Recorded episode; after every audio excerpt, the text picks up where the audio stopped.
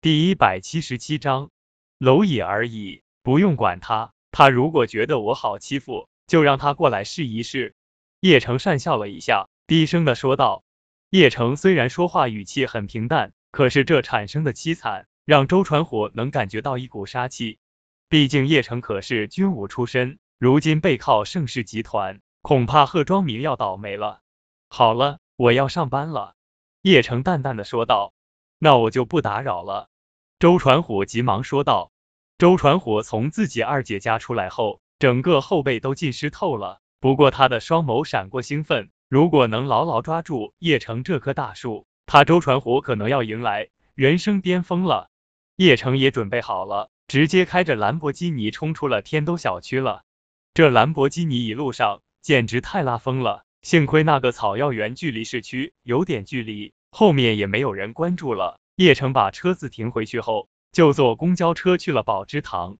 到了宝芝堂后，徐小飞一脸无奈的说道：“现在找个中医真难啊。”别急，慢慢找。叶城微笑的说道。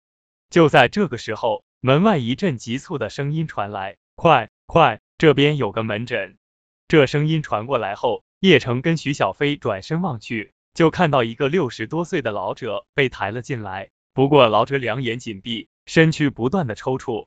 医生，医生，我父亲突然倒地，你先进行简单的处理，我们已经叫救护车了，他们已经在路上了，估计几分钟才能到。我怕我父亲撑不住这几分钟，需要你们简单急救下。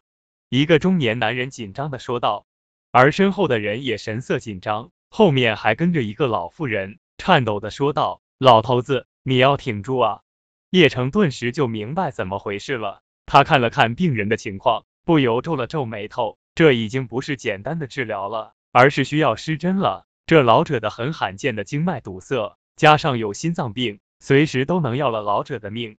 而且更要命的是，以老者的年龄和病情，恐怕送到金陵医院，以目前的医疗，最多也就只能维持一个小时而已。快把人放在床上！叶城急忙催促道。周围的人立刻就把老者放在床上。叶城朝着徐小飞喊道：“把银针拿给我。”不是，你想干什么？我们只是让你们急救一下。你干什么？那个中年男人一看到叶城拿出银针，顿时就慌了。本来他们的想法就是，他父亲突然倒地，他们也不敢开车送过去，就准备找个门诊。可是他没有想到，叶城竟然直接要用银针了。开什么玩笑？叶城才多大啊？这样的中医能值得信赖吗？你们不是送到我们门诊救治的吗？难道你打算看你父亲出事？叶城冰冷的喝道。是我们是来求救的，可是你有行医资格证吗？那有中医像你这么年轻的啊？那男子大声的喊道。不错，我没行医证，你要是不相信，可以等着救护车来。不过我不敢保证你父亲能撑到救护车来。叶城冰冷的说道。